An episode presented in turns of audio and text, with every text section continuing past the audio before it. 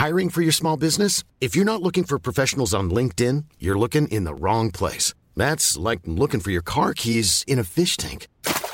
LinkedIn helps you hire professionals you can't find anywhere else, even those who aren't actively searching for a new job but might be open to the perfect role. In a given month, over 70% of LinkedIn users don't even visit other leading job sites. So start looking in the right place. With LinkedIn, you can hire professionals like a professional. Post your free job on linkedin.com slash people today. Heraldo Radio. Inicia. Las noticias de la tarde con Jesús Martín Mendoza en Heraldo Radio.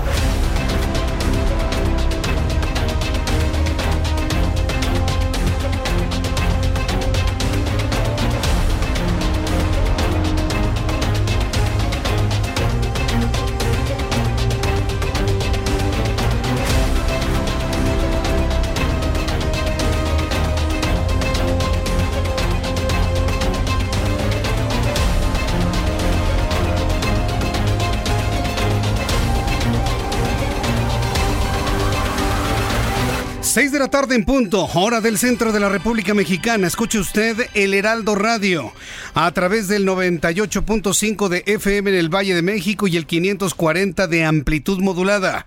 Le invito a que esté siempre en sintonía con nosotros a lo largo y a lo ancho de toda la República Mexicana a través de una gran cantidad de emisoras. Guadalajara, Jalisco 100.3, Tampico, Tamaulipas 92.5, Villahermosa, Tabasco 106.3, en Acapulco, Guerrero en el 92.1 de frecuencia modulada, en la ciudad de Tijuana y San Diego, California, a través del 1700 de AM. El Heraldo Radio ya informa a los mexicanos en el sur de los Estados Unidos y por supuesto a toda la comunidad hispana en el norte de la República Mexicana a través de nuestra poderosa emisora del 1700 de amplitud modulada en Tijuana, en Tecate, en Mexicali.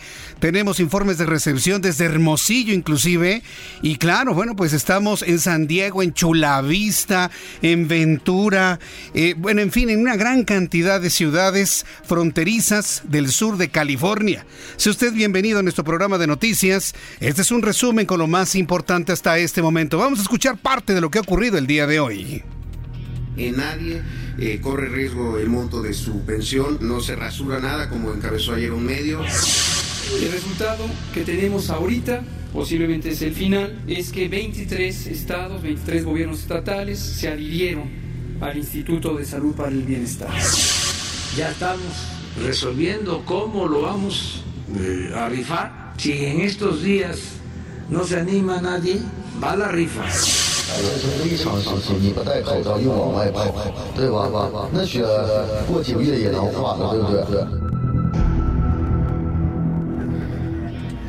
Esto último que usted acaba de escuchar es la voz del gobierno chino a través de drones. Imagínense esta escena como apocalíptica de, una ciencia ficción no pensada. Drones sobre las calles de Wuhan, advirtiendo a la gente que debe mantenerse en sus hogares, no salir y no comer en la calle debido a la peligrosidad del coronavirus.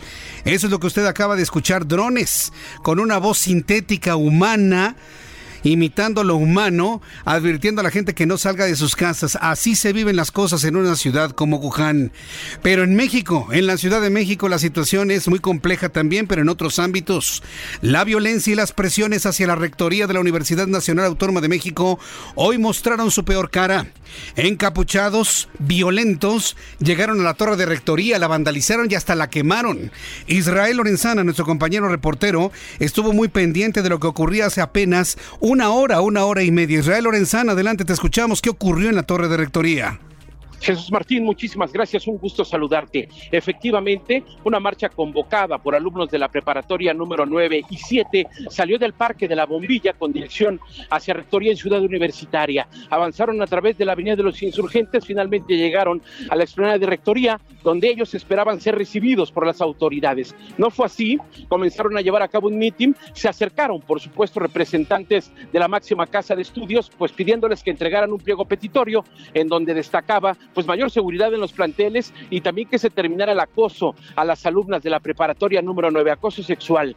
En este momento, bueno, pues al no tener una respuesta positiva, ellos esperaban que el rector Grauen llegara hasta este punto, cosa que no fue así. Comenzaron a vandalizar el edificio de rectoría, rompieron algunos cristales y además arremetieron contra medios de comunicación. Ya para estos momentos, Jesús Martín han avanzado hacia la zona de las islas en el interior de Ciudad Universitaria y ya comienza a llegar una tensa calma aquí la zona de rectoría. Han delimitado con cinta para evitar pues que todo lo que quedó dañado pueda ser utilizado como una prueba. Las autoridades de Ciudad Universitaria pues no permite que ingresen pues medios de comunicación ni los alumnos que se acercan para ver pues lamentablemente cómo quedó totalmente vandalizada la entrada de rectoría.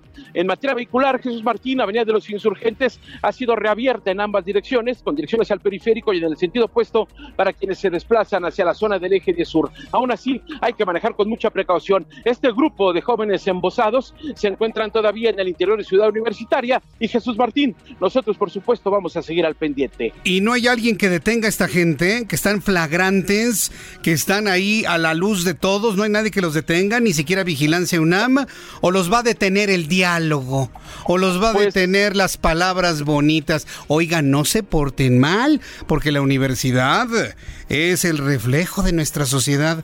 No hay alguien que detenga a estos mequetrefes Lamentablemente no, Jesús Martín. Sí había presencia de personal de la UNAM de seguridad y de protección civil, pero como lo han hecho en otras eh, pues actividades que han llevado a cabo aquí en la máxima casa de estudios, únicamente estaban a la expectativa, viendo cómo estos jóvenes hacían lo que se les pegaba la gana. Te decía que remitieron contra medios de comunicación, en algún momento intentaban pues vandalizar también las motocicletas de los reporteros. Por suerte, pues logramos defendernos, hacernos a un lado para pues, no ser agredidos. Y bueno, pues la gente de UNAM lamentablemente estaba a la expectativa, no pudo poner paz y decidieron estos jóvenes retirarse por voluntad propia, Jesús Martín. Correcto, aproximadamente cuántos violentos vandalizaron la torre de rectoría de Ciudad Universitaria y en total aproximadamente de cuántas personas se conformó la manifestación que partió del Parque de la Bombilla al sur de la Ciudad de México, Israel.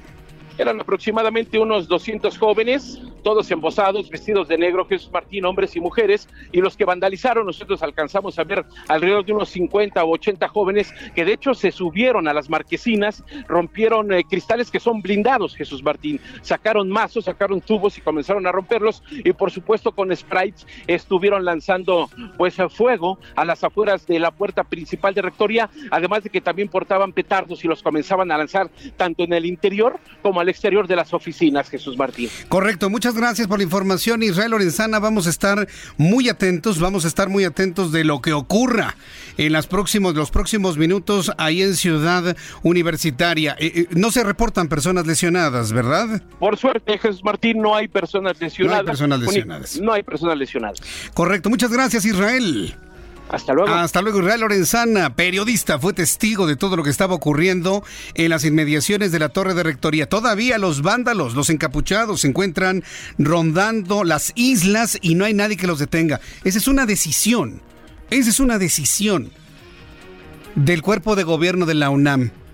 No ejercer autoridad. Es como si en el país no hubiese policía o no hubiera fiscalía. Nada.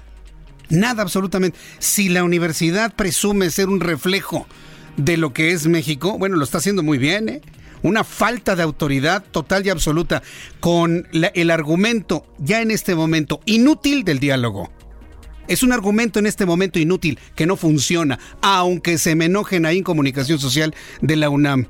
Hemos insistido, hemos insistido en muchas ocasiones en apoyar a la UNAM, en apoyarla, pero llega un momento en el que se tienen que tomar decisiones muy valientes como las que tomó Juan Ramón de la Fuente. Sí, señor, como Juan Ramón de la Fuente. Y es evidente que atrás de todo esto hay quienes no quieren al rector Graue. Y eso es lo más doloroso. Eso es lo más injusto. ¿Usted cree que esto es por la defensa de la violencia de género? Por supuesto que no toda la parálisis que hay en la Facultad de Ciencias Políticas y Sociales, en Filosofía y Letras, en los SHs, en las preparatorias, lo único que buscan es paralizar a la universidad. ¿Con qué objeto? De que renuncie el rector Graue. Ay, por favor, no necesitamos ser investigadores de televisión para entenderlo. Está en este momento el doctor Graue bajo fuego, posiblemente amigo, ¿eh? Posiblemente amigo. A mí que no me vengan con que, ay, es que están defendiendo Jesús Martín su derecho a la libertad. El derecho a la libertad, que la policía cuide, que la Guardia Nacional cuide las instalaciones de la UNAM en todo el país. A ver. No, no es que somos autónomos de cátedra y administrativamente, pero no son extraterritoriales. Y vamos a seguir insistiendo en que no son extraterritoriales, porque ahí estudian sobrinos, hijos, primos, hermanos. Yo creo que todos estamos de alguna manera, directa o indirectamente, involucrados con la Universidad Nacional Autónoma de México y todos tenemos el derecho de pedirle al cuerpo de gobierno de la UNAM que ya de una vez por todas pide el apoyo de la seguridad que brinda el país. Porque la UNAM no es extraterritorial y no es un estado dentro de un estado. Es México. Entonces, vamos a ver finalmente qué comunicado nos va a lanzar la UNAM en un ratito porque hasta este momento no, seguramente están redactando el comunicado en donde me van a decir, estamos privilegiando el diálogo porque esa es la... ¿Saben qué? Que, sea un texto, sugiero yo, sugiero si quieren, ¿eh? Si no, pues no, sigan con el asunto del diálogo, que nadie le hace caso al diálogo un texto mucho más firme, mucho más claro de que no van a permitir las presiones para que renuncie el rector Graue. De ninguna manera, yo creo que estamos aquí todos para defenderlo y apoyarlo. Pero sí necesita, necesita la fuerza del Estado, el brazo fuerte del Estado para hacer ver y valer la autoridad académica. También. Y yo le puedo asegurar que la gran mayoría de estudiantes y académicos y administrativos apoyarían lo que estoy diciendo. Ya ha llegado el momento, ¿eh? Tiene que llegar finalmente el momento en el que se tiene que ejercer autoridad. Si no, imagínense, hemos vivido horas tremendas desde las 3 de la tarde con este vandalismo en la UNAM. ¿Y los estudiantes? La universidad es una entidad educativa, no política. Se ha involucrado en la política por razones obvias, pero es educativa. ¿eh? Y es una imagen de nuestro país hacia afuera y queremos a nuestra UNAM siendo de las mejores del mundo. Y para eso hay que poner orden. Cualquier universidad del mundo pondría orden ante situaciones como esta, cualquiera del mundo, mejores inclusive que la UNAM. Entonces ahí va el mensaje. Decirles que no teman, tomen decisiones. Estoy seguro que la mayoría del pueblo mexicano los va a apoyar. Las 6 de la tarde con 12 minutos hora del centro de la República Mexicana. En más de noticias en este resumen, gobernadores de Acción Nacional se encuentran reunidos con el presidente Andrés Manuel López Obrador para conversar sobre la participación de las entidades panistas en el INSABI, en el Instituto de Salud para el Bienestar. Los mandatarios locales comenzaron a llegar al Palacio Nacional alrededor de las 2 de la tarde para plantear este tema que presenta dos formas de adherirse. Uno que va centralizado y otro descentralizado en lo que los estados siguen con el control de los recursos. Más adelante voy a tener detalles con Edgar Ledesma. Él se encuentra permanentemente en la puerta, porque esa puerta cerrada, para obtener las primeras impresiones de los gobernadores panistas luego del encuentro con el presidente, ya se extendió, ¿eh? Siguen todavía reunidos y eso que comieron, y no creo que hayan comido con palillos para tardarse tanto. Entonces estamos pendientes con Edgar Ledesma, Orlando, en el momento que nos llame primera impresión de algún gobernador panista, inmediatamente entramos al aire con él.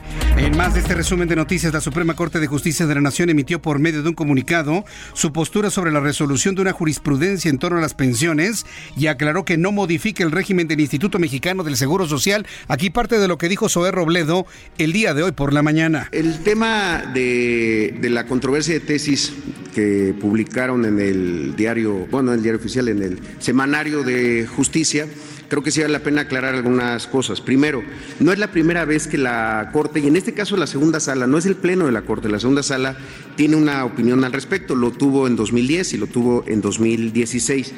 Primero hay que decir algo, el ámbito de aplicación de esto no es un ámbito de aplicación general, es decir, no es una sentencia para las instituciones de seguridad social de nuestro país, es un criterio para los juzgados, para los tribunales colegiados de menor jerarquía. ¿En dónde tienen que resolver, como lo está estableciendo la segunda sala, cuando hay juicios? Nada más, no es de aplicación del Seguro Social, es decir, no es de aplicación obligatoria.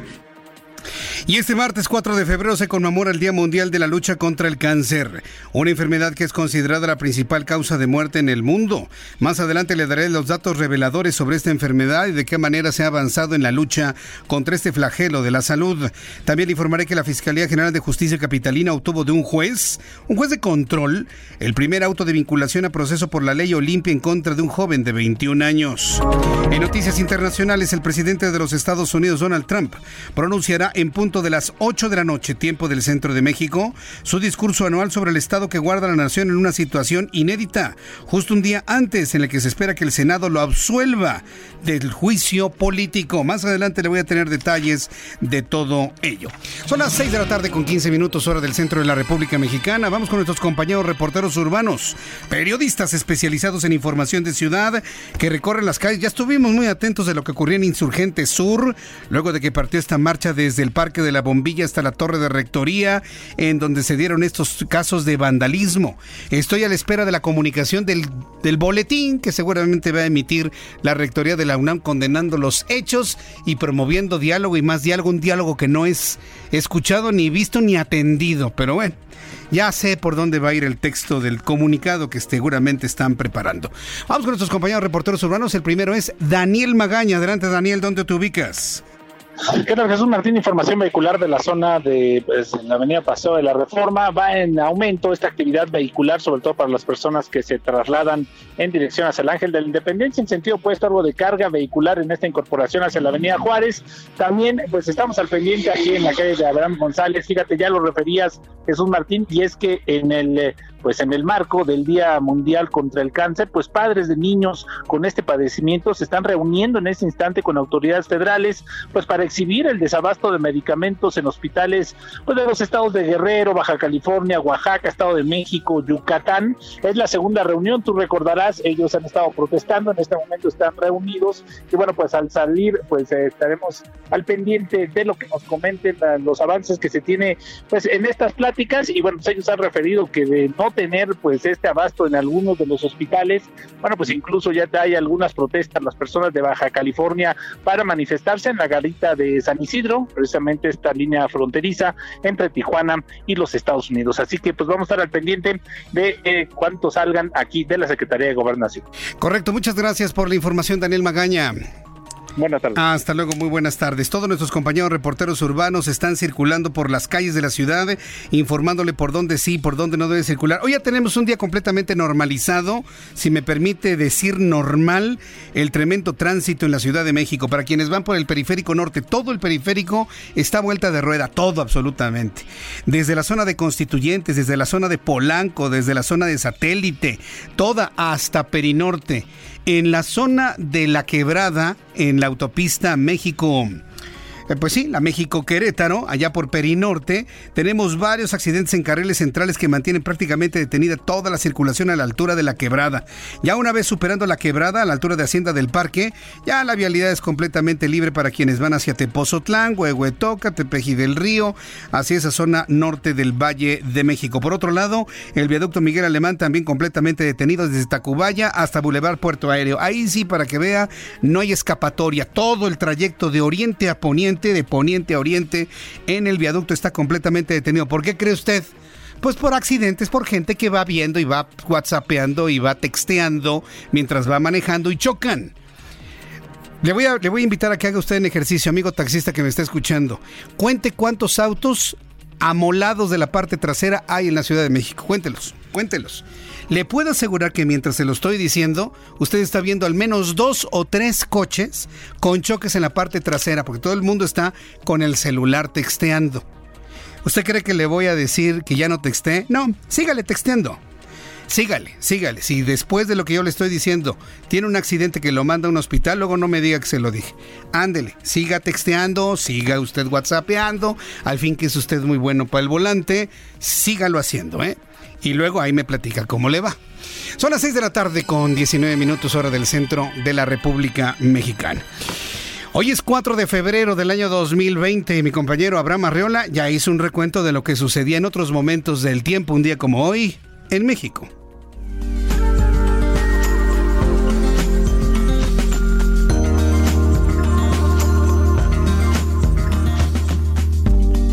Bienvenidos a este martes, analicemos, exploremos y descubramos lo que sucedió en un día como hoy en México. 1914. El gobierno de Estados Unidos concede absoluta libertad la expropiación de armas y municiones a México. Todo esto en medio de la Revolución Nacional. 1927. El gobierno mexicano levanta la prohibición que pesaba sobre los clérigos extranjeros para poder residir en el país. Sin embargo, la prohibición continúa en ese entonces para los sacerdotes españoles. 1402. Nace tu mejor amigo. Sí, el compadre de los 100 pesitos. El señor, ¿qué digo señor? El rey Nezahualcóyotl. Su nombre significa coyote que ayuna. Otra posible fecha de nacimiento es el 28 de abril. 1902. Nace Manuel Álvarez Bravo, fotógrafo mexicano, reconocido por plasmar el paisaje y la gente con maestría y originalidad. Trabajó al lado de ni más ni menos que Sergei Eisenstein, uno de los pioneros del cine mundial. Y hoy es el Día Mundial contra el Cáncer. Esto es un día como hoy en México.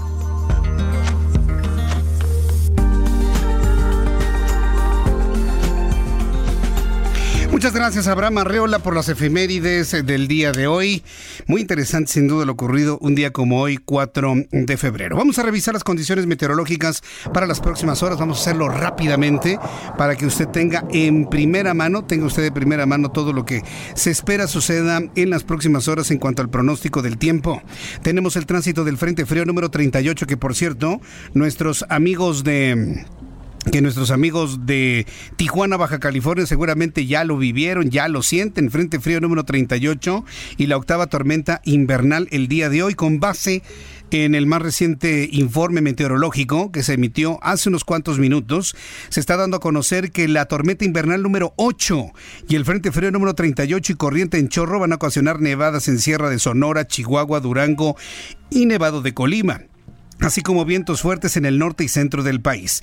Durante esta noche y la madrugada del, viernes, del miércoles, el Frente Frío número 38 se extenderá sobre los estados del noroeste y norte de México, mientras que la octava tormenta invernal de la temporada localizará al sureste de los Estados Unidos y dichos sistemas originarán ambiente gélido es decir, todo lo que es el norte de México, el sur de los Estados Unidos, la ciudad de San Diego, la ciudad de Tijuana, están resintiendo las bajas temperaturas por este sistema.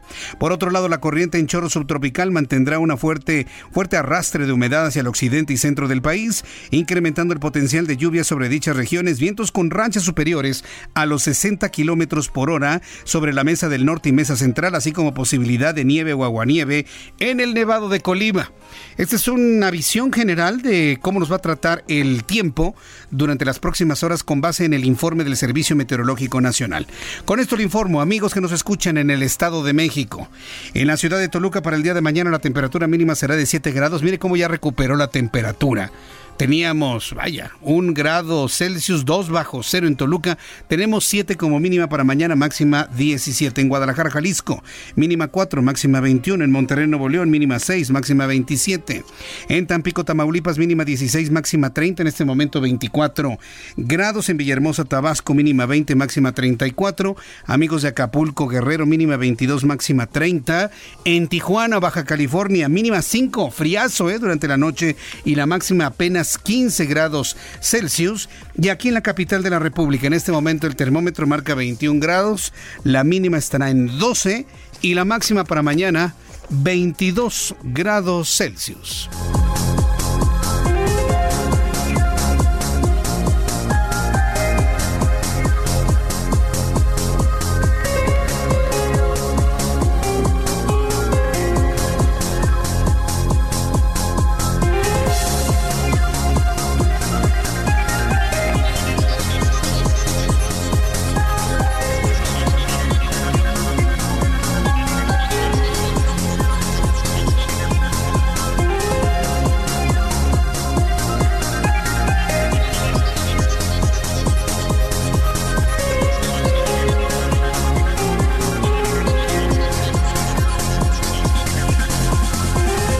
6 de la tarde con 24 minutos, las 6 de la tarde con 24, hora del centro de la República Mexicana. De verdad me da un enorme gusto tener la posibilidad de saludarle. En cuanto a los sismos, el Servicio Sismológico Nacional informa que a la una de la tarde con 57 minutos tembló en Ciudad Altamirano en el estado de Guerrero. La magnitud alcanzada allá en Altamirano fue de 4.3 grados en la escala de Richter. O bueno, 4.3 grados de magnitud, si usted lo quiere ver de esa manera. Afortunadamente no se informa de ningún tipo de afectación ni, mucho menos. Lo que me llama la atención es que continúan los sismos provenientes de Parangaricutiro. Eh, tenemos sismo en Parangaricutiro a las 4.48 de la mañana, a las 4.43 a las 4.34, a las 4.15, a las 4.14. La verdad es que llama poderosamente la atención tener sismos de esta magnitud. Son, son chiquitos, son de 3.3, 3.6, 3.9, 4.2, pero ya por ser bastantes sí vale la pena tener todo tipo de atención en cuanto a lo que ocurra allá en esta parte de Parangaricutiro, por supuesto. Bueno, son las 6 de la tarde con 25 minutos, hora del centro de la República Mexicana. Voy en los mensajes y de regreso le voy a tener todos los detalles de lo que hoy se aclaró, de lo que hoy se aclaró sobre el Seguro Social y la ley del 73. También en cualquier momento con mi compañero Edgar Ledesma le voy a tener los primeros informes del resultado del encuentro entre los gobernadores emanados del Partido Acción Nacional con el presidente de la República, Andrés Manuel López Obrador. También estaremos hablando en unos instantes con Raimundo Sánchez Patlán, subdirector editorial del Heraldo de México, quien nos va a comentar la situación que vive Solalinde y Encinas, parte del análisis que nos compartió el día de hoy. Juan Musi, analista financiero, nos va a hablar de todos los efectos financieros en el mundo a consecuencia del miedo que ha provocado el coronavirus, que dicho sea de paso, el nerviosismo financiero hoy bajó Hoy tuvimos importantes ganancias tanto en los mercados estadounidenses como en el mexicano. Tan subió la Bolsa Mexicana de Valores que inversionistas compraron barato y colocaron el principal indicador de la Bolsa Mexicana de Valores por arriba de las 45 mil unidades. Así que todo esto y mucho más te voy a informar aquí en el Heraldo Radio después de los anuncios y le invito para que me escriba a través de mi cuenta de Twitter, arroba Jesús Martín MX. Escuchas a Jesús Martín Mendoza con las noticias de la tarde por Heraldo Radio, una estación de Heraldo Media Group. Escucha la H, Heraldo Radio. Heraldo Radio. Escucha las noticias de la tarde con Jesús Martín Mendoza. Regresamos. Son las 6 de la tarde con 31 minutos, hora del centro de la República Mexicana, las 4 de la tarde con 31 minutos en la ciudad de Tijuana. Quiero invitar a todos nuestros amigos para que eh, comenten con quienes conozcan familia, trabajo, conocidos, todos que estamos en el 1700 de AM en la ciudad de Tijuana, para que nos escuchen en la ciudad de San Diego, California también. Decirles que estamos en el 1700 de AM y lo comenten, por supuesto, a todos sus amigos, a las personas que conozcan e invitarles a que me envíen una fotografía de su sintonía a través de mi cuenta de Twitter, arroba Jesús Martín MX, su radio, su teléfono, su página, lo que usted tenga sintonizado en el 1700 de AM. Bien, vamos con mi compañero Edgar Ledesma. Desde muy temprano él llevó el seguimiento de los gobernadores del Partido Acción Nacional que llegaron al Palacio Nacional para entrevistarse, para comer, para convivir, para dialogar, para negociar, por supuesto, porque así es la política, con el presidente Andrés Manuel López Obrador. Evidentemente conversaron sobre el INSABI, el Instituto de Salud para el Bienestar. Los mandatarios locales comenzaron a llegar a Palacio Nacional alrededor de las 2 de la tarde para plantearle dos esquemas que fundamentalmente podrían prevalecer en el esquema del INSABI. Primero, entregar los servicios de salud al, al, gobierno federal, es decir, una centralización de los servicios de salud, por increíble que le parezca, por incongruente que parezca, en una administración que busca descentralizar todo hasta las secretarías de Estado, busca centralizar el tema salud. Y la otra propuesta es ingresar al Instituto de Salud para el Bienestar con los recursos que tienen los estados, manteniéndolo bajo el control de los gobernadores. Edgar Ledesma, ¿ya terminaron la comida, el encuentro los panistas con el presidente de la República? Así es, Jesús Martín, esta comida terminó cerca de las cinco y media de la tarde y comentarte que finalmente no se adhieren aún los gobernadores panistas, como bien comentabas, fue una comida de negociación, vinieron a plantarle esas posturas, perdón, a negociar con el presidente Andrés Manuel López Obrador.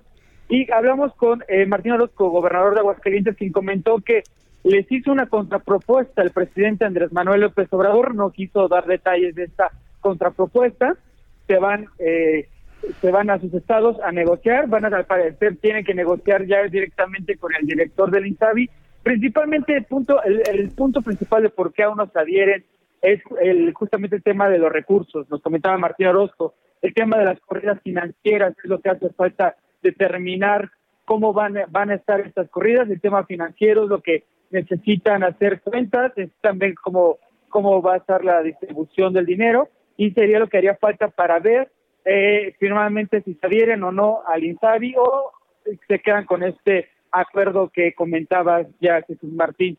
También eh, hablamos eh, con el gobernador de Querétaro, que eh, nos comentaba Francisco Domínguez, quien nos comentaba justamente que él habló con también con el presidente Andrés Manuel López Obrador acerca de su salida ya como presidente de la CONAGO.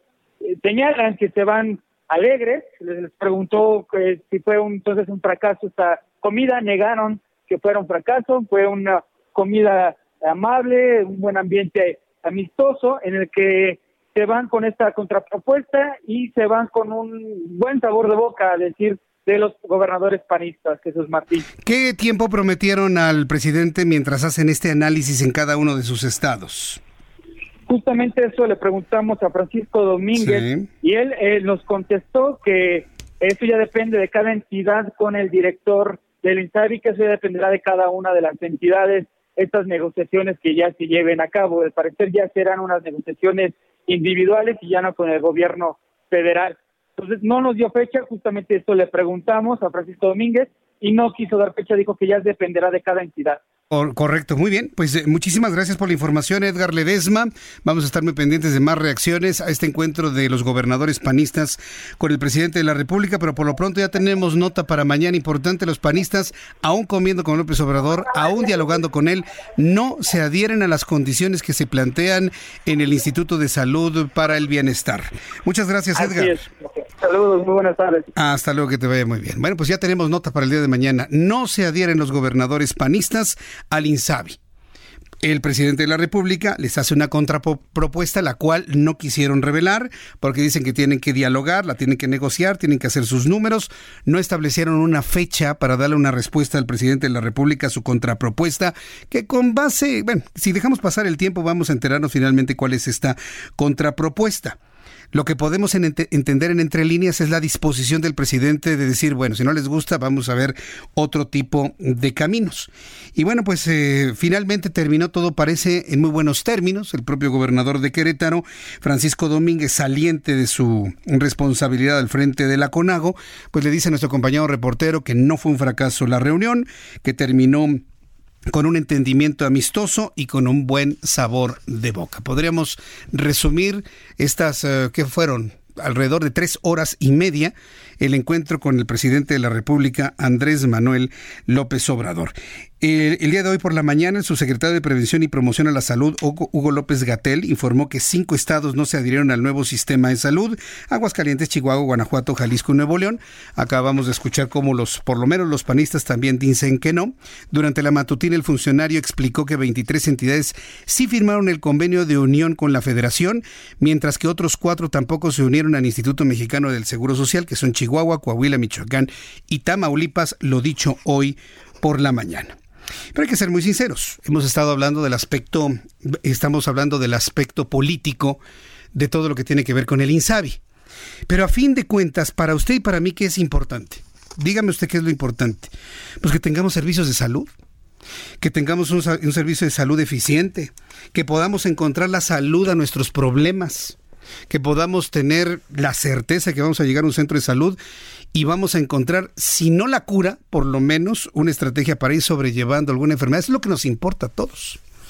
Ya hablando precisamente de ese asunto, imagínense, nosotros hablando del INSABI, que si no quieren, y hay personas en este momento que tienen problemas pulmonares, que tienen problemas en la piel, que tienen problemas neurológicos, o que tienen problemas, imagínense nada más lo que en este momento significa para un señor, para un varón que después de toda su vida de fuerza, de energía, padecer disfunción eréctil. ¿Se imagina usted? Y nosotros hablando del INSABI, que si quieren, que si no quieren, y hay personas que verdaderamente están preocupadísimos por lo que le sucede en su vida íntima, en su vida personal. Esto me da pie para poder platicar lo siguiente eh, y presentárselo aquí en el Heraldo Radio. Conscientes de que tenemos espacios de salud, conscientes que efectivamente tenemos también esa responsabilidad social para poderle atender con información de lo que usted necesita, he invitado a Elsa Reyes. Ella es eh, sexóloga, y la hemos invitado precisamente porque desde la otra vez, usted se acuerda, algunos meses anteriores, le había dicho que el problema de la disfunción eréctil va en crecimiento en una sociedad como la mexicana. Hombres que tienen entre 45 y 50 años de edad o más, al menos el 50% tienen algún nivel de disfunción eréctil. Y eso, créame, más allá de lo que pueda significar las relaciones íntimas sexuales con toda salud, genera un verdadero problema de familia, un verdadero problema de pareja. Elsa Reyes, me da mucho gusto saludarla. Bienvenida. Igualmente, muchísimas gracias por la oportunidad. Es, correcto esta, este, este porcentaje, ¿no? la mitad de los hombres después de los 50 años tienen algún grado de disfunción eréctil. Exactamente, y además lo estamos observando cada vez en edades más tempranas.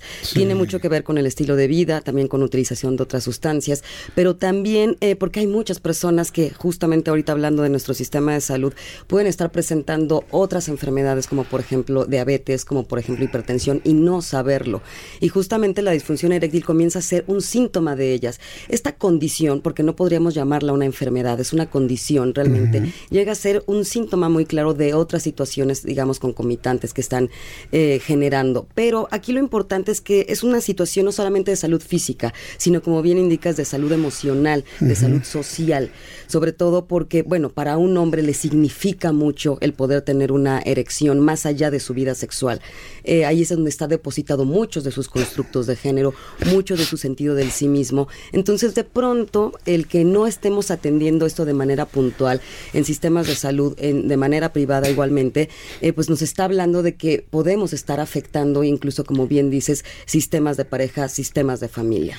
Correcto. Ahora, eh, entender entonces la, la disfunción eréctil como un síntoma, es decir, la persona que ha detectado que no es como antes, que ha tenido un eh, problemas para tener una relación íntima con su pareja de manera satisfactoria, tendría que ir con un médico para poder averiguar qué problema tiene, si tiene hipertensión arterial, diabetes o qué otras condiciones pueden detonar la disfunción. Sí, precisamente la disfunción, bueno, es multifactorial, porque puede venir desde una situación que sea meramente emocional, esta angustia de desempeño, este, esa sensación de no voy a cumplir también, ¿no? Porque nos hemos vendido erróneamente que una relación sexual está sostenida en la erección de un hombre. Y entonces hay este enorme peso sociocultural en los hombres de, pues es que si no hay una erección, este, entonces va a haber una situación. Pero efectivamente es una condición que puede estar indicando otras situaciones que no solamente son emocionales o situaciones de estrés, por ejemplo.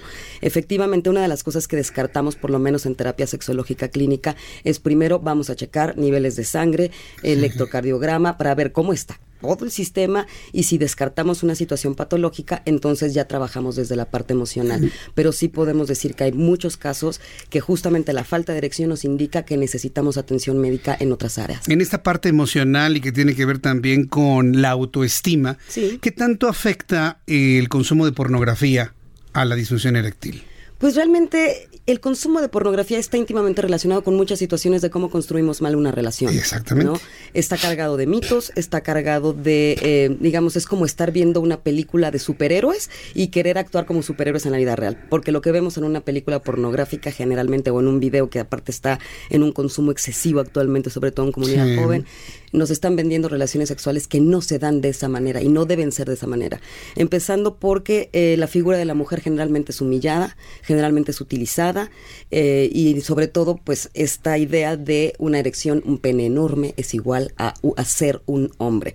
yo creo que podríamos hacer un análisis sociológico inmenso que necesitaríamos mucho tiempo para, para, para, para generar los impactos, pero sí definitivamente influye justamente en este sentido del sí mismo.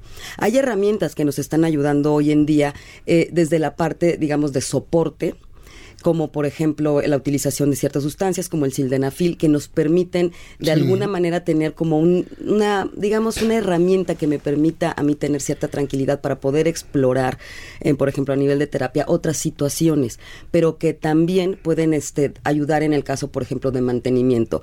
La disfunción eréctil básicamente es, para, porque ahora me voy dando cuenta, no la hemos como un poco significado en este momento, es el que una persona detecte que no tiene una erección lo firme como quisiera o como es suficiente para poder tener una relación sexual vía penetración.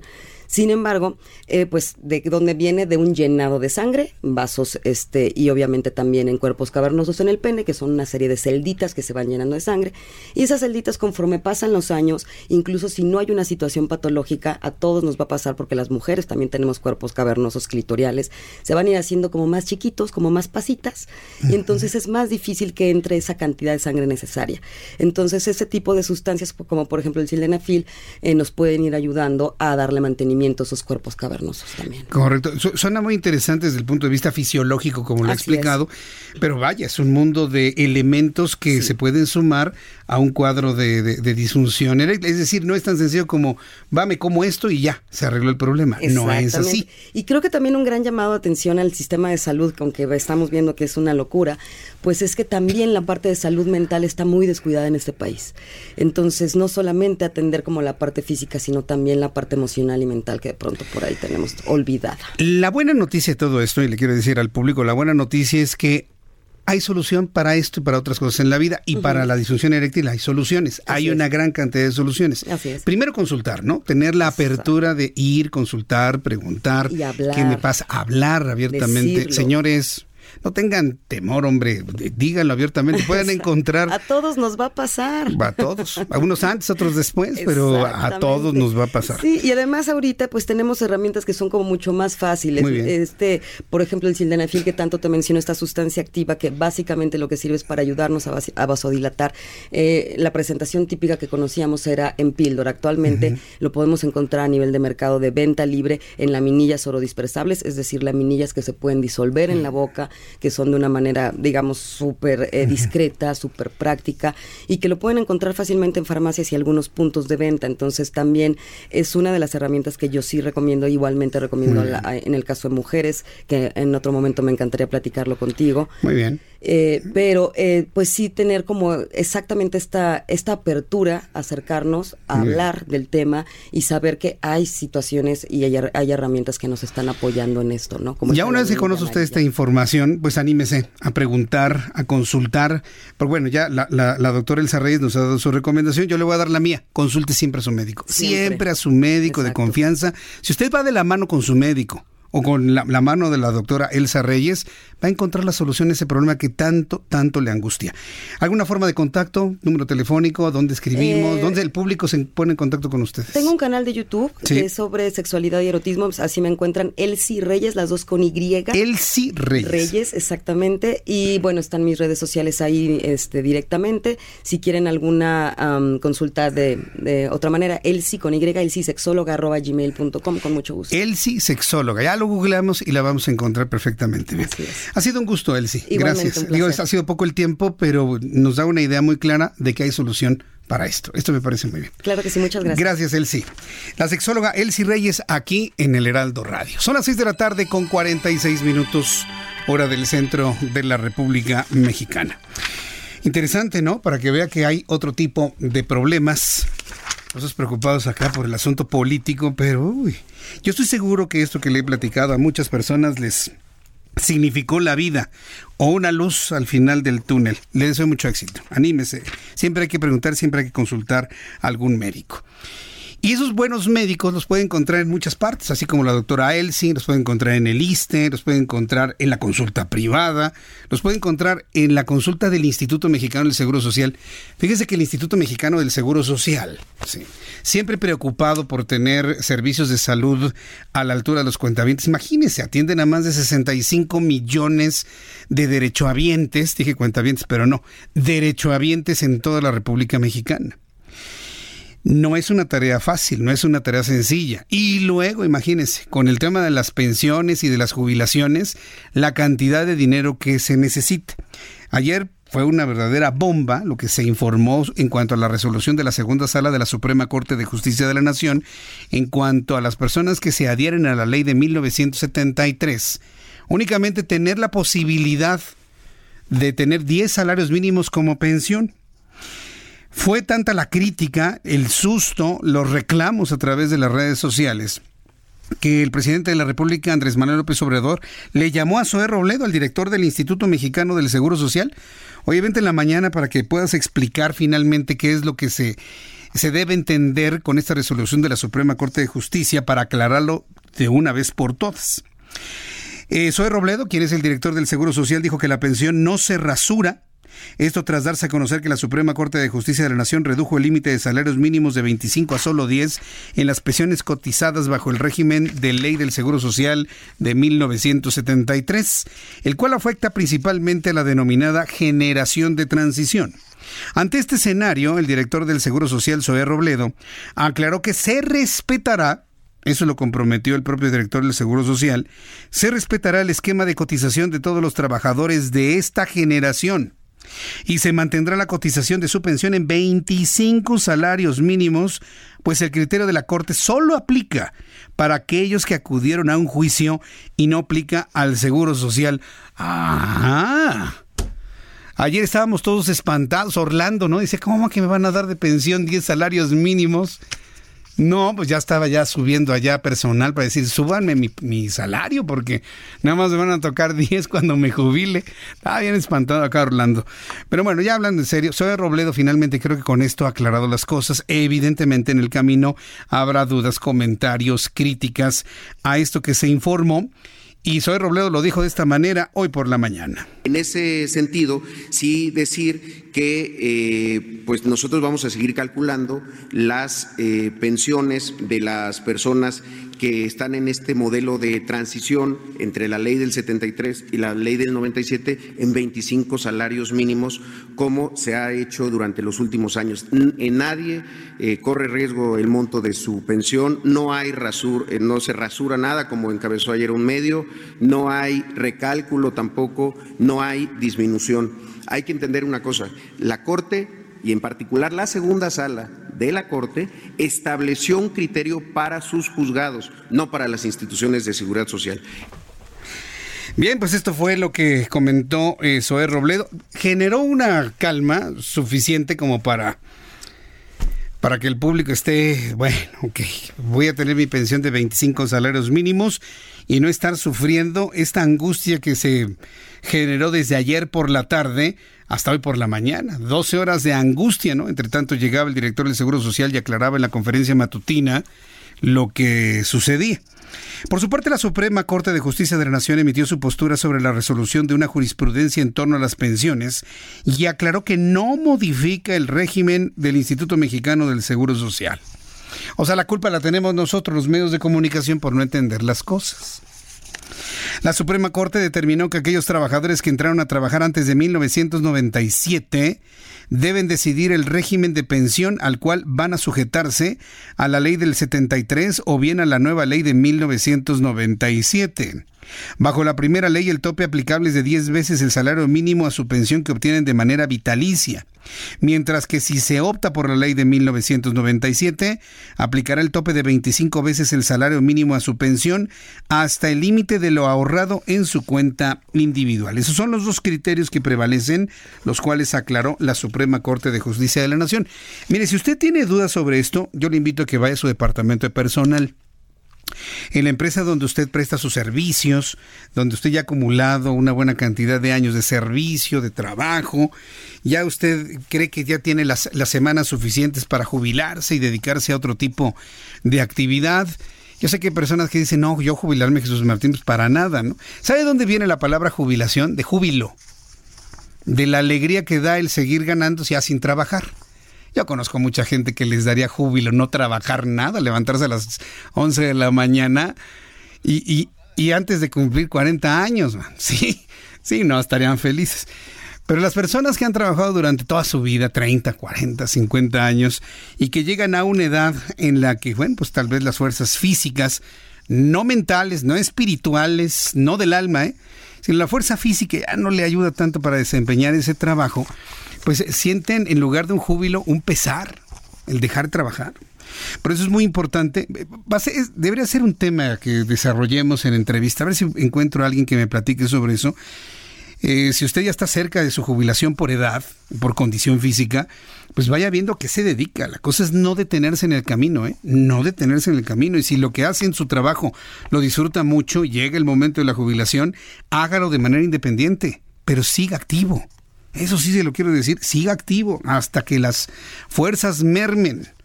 Terminar en la raya porque mantenerse activo es lo que lo va a mantener con salud, lo va a tener, lo va a mantener con alegría, lo va a mantener con ánimo, ¿sí? Sí, porque el concepto de la jubilación, no sé, no sé en otros países, pero en México siento que no está muy bien enfocado. La gente se deprime, la gente inclusive hasta se muere. Hay personas que los jubilan y por no tener actividad, no, ya, primera enfermedad y sucumben a la enfermedad. Me ha tocado conocer varios casos así.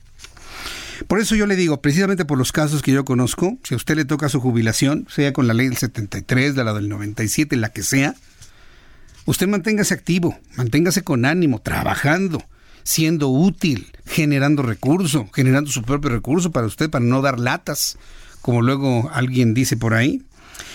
Eso, eso es lo importante finalmente. Bueno, son las 6 de la tarde con 54 minutos hora del centro de la República Mexicana. Eh, quiero agradecer mucho sus comentarios, sus opiniones a quienes nos están escribiendo a través de nuestras cuentas de mi, cuenta de Twitter y también la cuenta de YouTube. Recuerde que estamos transmitiendo a través de nuestro canal de YouTube, Jesús Martín MX, a esta hora de la tarde. Quiero agradecer infinitamente a todos los que en este momento nos están escribiendo. Por ejemplo, para Arturo González, saluda a Rosy, María del Rosario García. Me dice Jesús Martín, así es mi papá. Pues sí, los papás hay que mantenerlos activos, activos en lo que, en lo que gusta. Por ejemplo, mi papá, Don Martín Mendoza Guzmán, aun cuando sigue todavía en su proceso de recuperación, él sigue trabajando, echa sus telefonemas, tiene sus clientes, sus clientes le pagan, es decir, él sigue trabajando, sigue produciendo y sigue visualizando nuevas estrategias, nuevas estrategias de negocio. Fernando Bustos León, Gracias, dice, pero en ese caso puede tener movimiento. María del Rosario García, gracias por el comentario. Daría Alonso Esparza Uribe, gracias. Edwin Saucedo, que se jubile el presidente. José Inés Carpintero Hernández, Rosy Hernández, buenas noches. Eh, también nos escribe María Inés Rojas, gracias. Laura Medrano, fuerte abrazo. Darío Alonso Esparza Uribe. Bueno, una gran cantidad de amigos que nos están escribiendo a esta hora de la tarde. Voy a ir a los mensajes. De regreso le tengo todos los detalles de la información en un resumen con lo más destacado. Para el resto de la República Mexicana, informarles que nos pueden seguir con las noticias hasta las 8 de la noche a través de www.elheraldodemexico.com. Ahí seguimos con nuestro informativo hasta las 8 de la noche y en Ciudad de México quédese en el 98.5 de FM y en el 540 de amplitud modulada.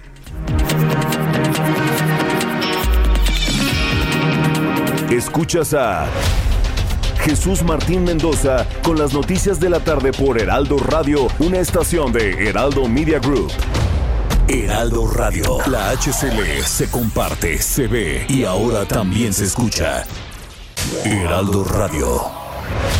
Escucha las noticias de la tarde con Jesús Martín Mendoza. Regresamos.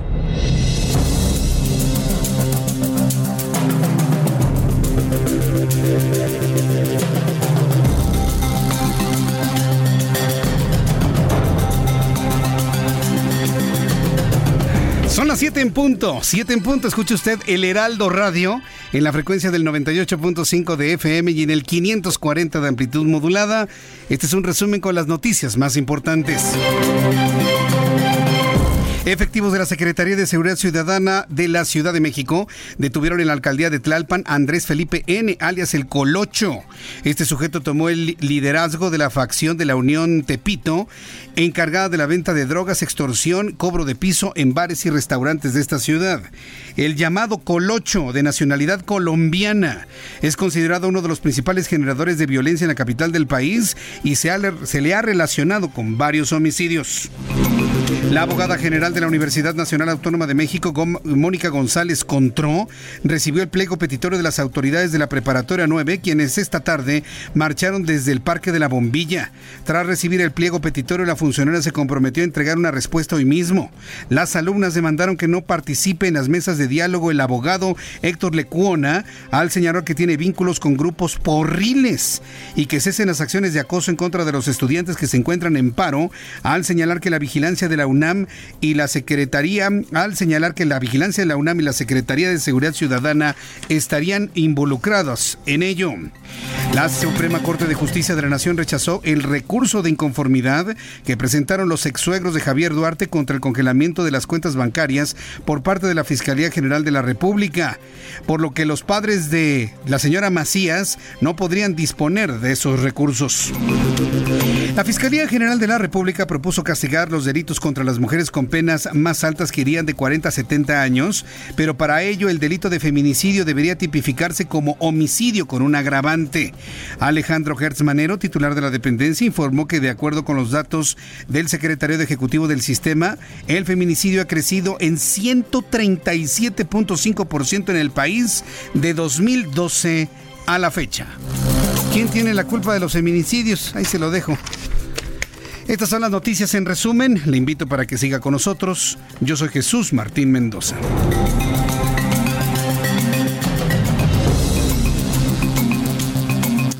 Son las 7 con 3, las 19 horas con 3 minutos hora del centro de la República Mexicana. Escuche usted el Heraldo Radio para que le diga a todos sus amigos, a toda la gente que usted conoce, sobre todo amigos taxistas, lleguen a la base y díganle a todos sus compañeros que las noticias están en la estación de las noticias del Heraldo Media Group 98.5 de FM, 98.5 de FM, donde encuentra el 98.5 en el centro de su FM.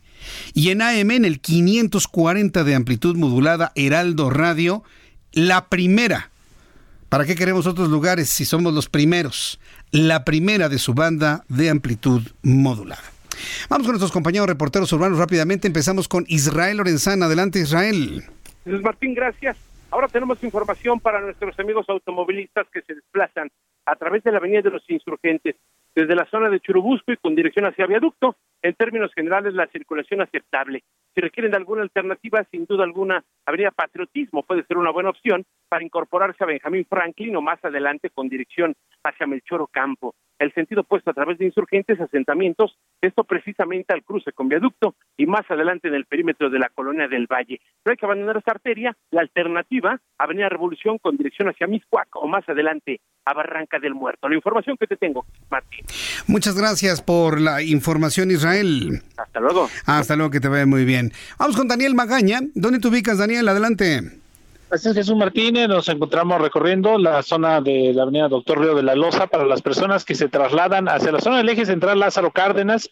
En este punto es donde ubicamos mayores complicaciones para que se trasladen hacia la zona de Tlaxcuaque o utilizan ya la zona de Fray Servando para dirigirse hacia el eje 3 Oriente, la zona de la avenida Francisco del Paso y Troncoso. Este último eje vial todavía con obras debido a la extensión de la línea 5 del Metrobús, así que hay que tomarlo en cuenta, sobre todo si se incorpora de la zona de la avenida Fray Servando. Reporte.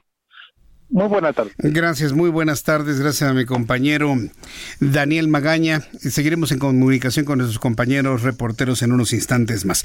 Sigo a la espera, y Orlando está con los ojos muy abiertos, y también Lisette Basaldúa, del comunicado de la Universidad Nacional Autónoma de México, luego de los actos vandálicos en donde prácticamente destruyeron la torre de rectoría.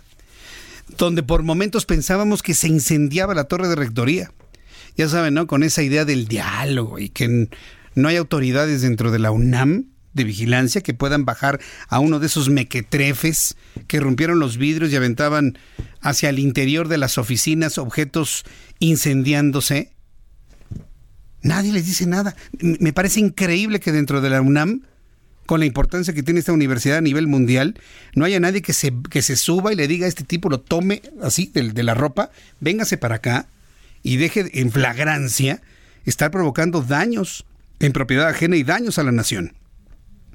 Es increíble que no exista alguien que tome esos niveles de autoridad, no autoritarismo, autoridad. Estamos esperando el primer comunicado de la UNAM sobre estos asuntos y se lo voy a comentar. Claro, si llega antes de las 8 de la noche, ¿verdad? por supuesto. Me da mucho gusto saludar aquí en el estudio a Raimundo Sánchez Patlán, subdirector editorial del Heraldo de México. Mi querido Raimundo, bienvenido, gusto en saludarte. Un gusto estar aquí contigo y todo el auditorio de El Gracias, mi querido Raimundo. Quiero compartirle al público que nuestros amigos de El Heraldo impreso en este momento están en una enorme fiesta, en una enorme fiesta porque mañana, mucha atención mañana, ¿eh? mañana se publica el número mil del Heraldo de México, los primeros mil ejemplares. Por lo tanto, mañana quiero pedirle a usted que lo primero que haga en el día, si no está suscrito al Heraldo de México, que le llegue a su casa, sálgase en este momento, mañana tempranito, a buscar el periódico, porque va a ser un ejemplar de colección. Por el simple hecho de tener el número mil, es de esos eh, ejemplares que deben obtenerse, guardarse, atesorarse, por supuesto leerse, pero el hecho de que sea el ejemplar número mil, vale la pena que usted lo guarde por el valor histórico que va a adquirir. Entonces, mañana el Heraldo de México, desde hoy ya tiene una enorme fiesta. Mañana, número mil, me quedo Raimundo, imagínate. Mil, ejemplares. Hoy, hoy, hoy salió el 999. Hoy 999. Mañana ya está el número 1000. Como dices, es una edición especial que trabajamos con tiempo de anticipación. Van a ver hay una, una portada muy bonita que preparamos, sin dejar de informar, por supuesto, porque a eso nos debemos, a informar.